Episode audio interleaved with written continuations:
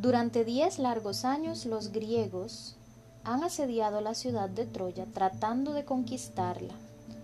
Ya han pasado diez años de muchas terribles y sangrientas batallas.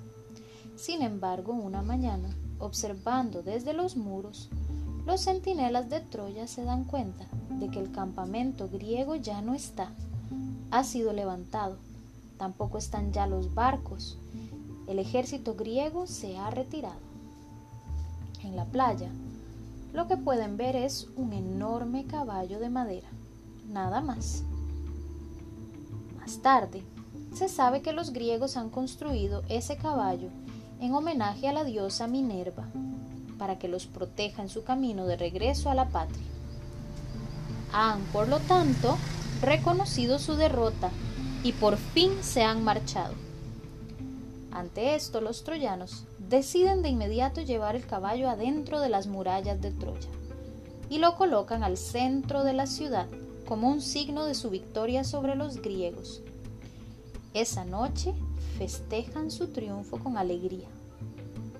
Después, una a la vez, las hogueras se van apagando, los bailes y los banquetes terminan y cada quien regresa tranquilo a dormir en casa. Entrada la noche, Eneas, uno de los héroes de la defensa de Troya, trata en vano de conciliar el sueño, pero el sueño se rehúsa a venir. Eneas está extrañamente inquieto. Es cierto, el enemigo ya no está, la guerra ha sido ganada, su esposa Creusa y su hijo Iulo y su padre, el anciano Anquises, duermen tranquilos. Pero ¿por qué él no puede dormir tan bien?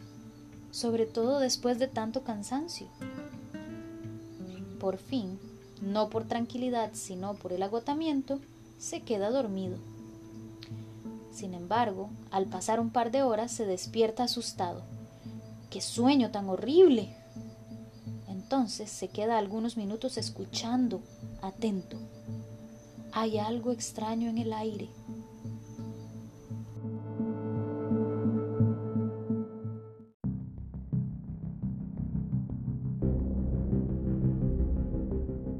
Eneas escucha con cuidado.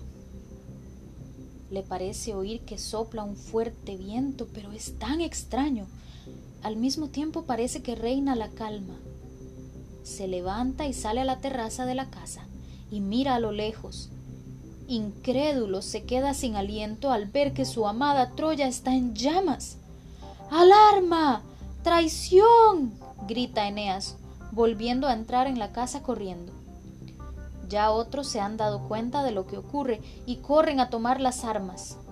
En poco tiempo se ha formado alrededor del héroe una pequeña tropa de troyanos desesperados, estupefactos, que esperan sus órdenes. No sé qué es lo que ha sucedido, pero hay que combatirlo. ¡Vamos! exclama Eneas.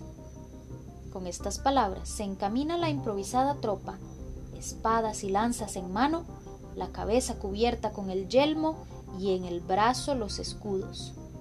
Alguien llega corriendo y grita los griegos estaban escondidos en el caballo. Ahora están por todos lados. Han atacado el castillo de Príamo. Pues bien, los perseguiremos por todos lados.